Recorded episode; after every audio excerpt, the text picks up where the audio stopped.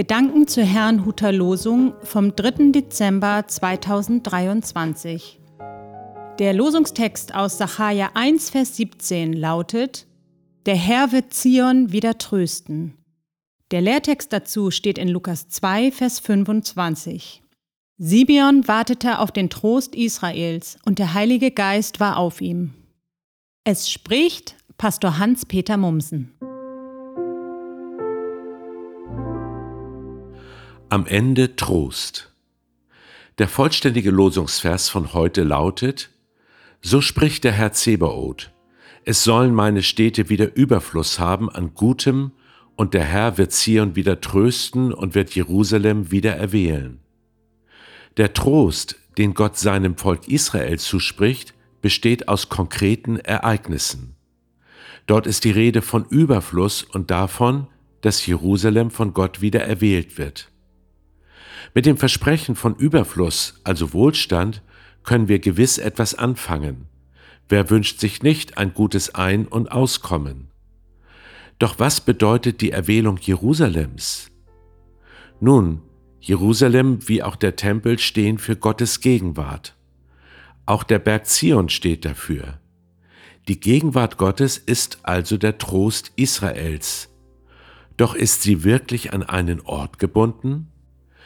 In einem Gespräch sagte Jesus Christus einmal zu einer Frau, Glaube mir, Frau, es kommt die Zeit, dass ihr weder auf diesem Berge noch in Jerusalem den Vater anbeten werdet.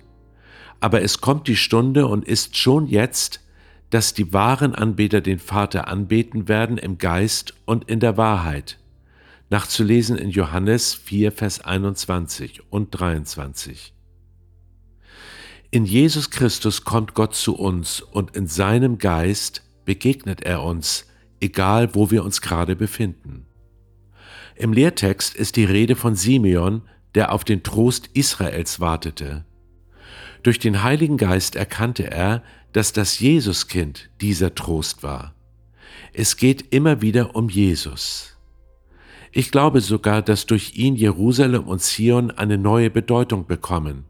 Wo er ist, da ist Jerusalem, da ist der Tempel Gottes, da ist Zion.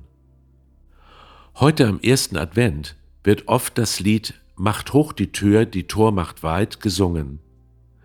Ein Vers dieses Liedes drückt in besonderer Weise aus, worum es in der Adventszeit geht. Komm, o mein Heiland Jesu Christ, meins Herzenstür dir offen ist. Obwohl Gott zornig über diese Welt sein müsste, schickt er uns seinen Sohn, um all unsere Schuld auf ihn zu legen. Jesus Christus ist wirklich unser aller Trost.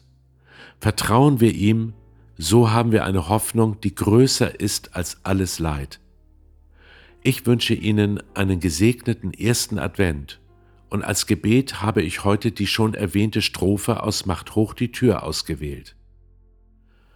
Komm, o mein Heiland Jesu Christ, meins Herzenstür dir offen ist. Ach, zieh mit deiner Gnade ein, dein Freundlichkeit auch uns erschein. Dein heiliger Geist uns für und leid den Weg zur ew'gen Seligkeit. Dem Namen dein, o Herr, sei ewig Preis und Ehr. Amen.